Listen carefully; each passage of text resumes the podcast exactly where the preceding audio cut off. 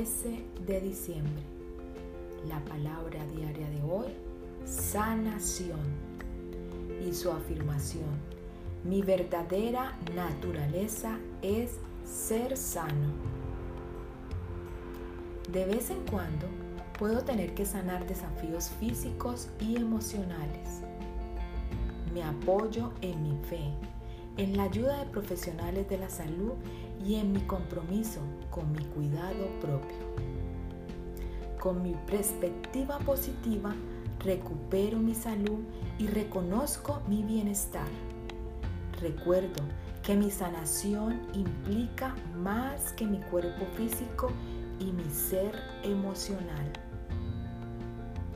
Reconocer y reclamar mi salud quizás sea el aspecto más importante de la sanación. Como ser divino, soy completo. Alguien que haya perdido una parte de su cuerpo todavía está completo en espíritu, así como quien haya sanado al final de su vida.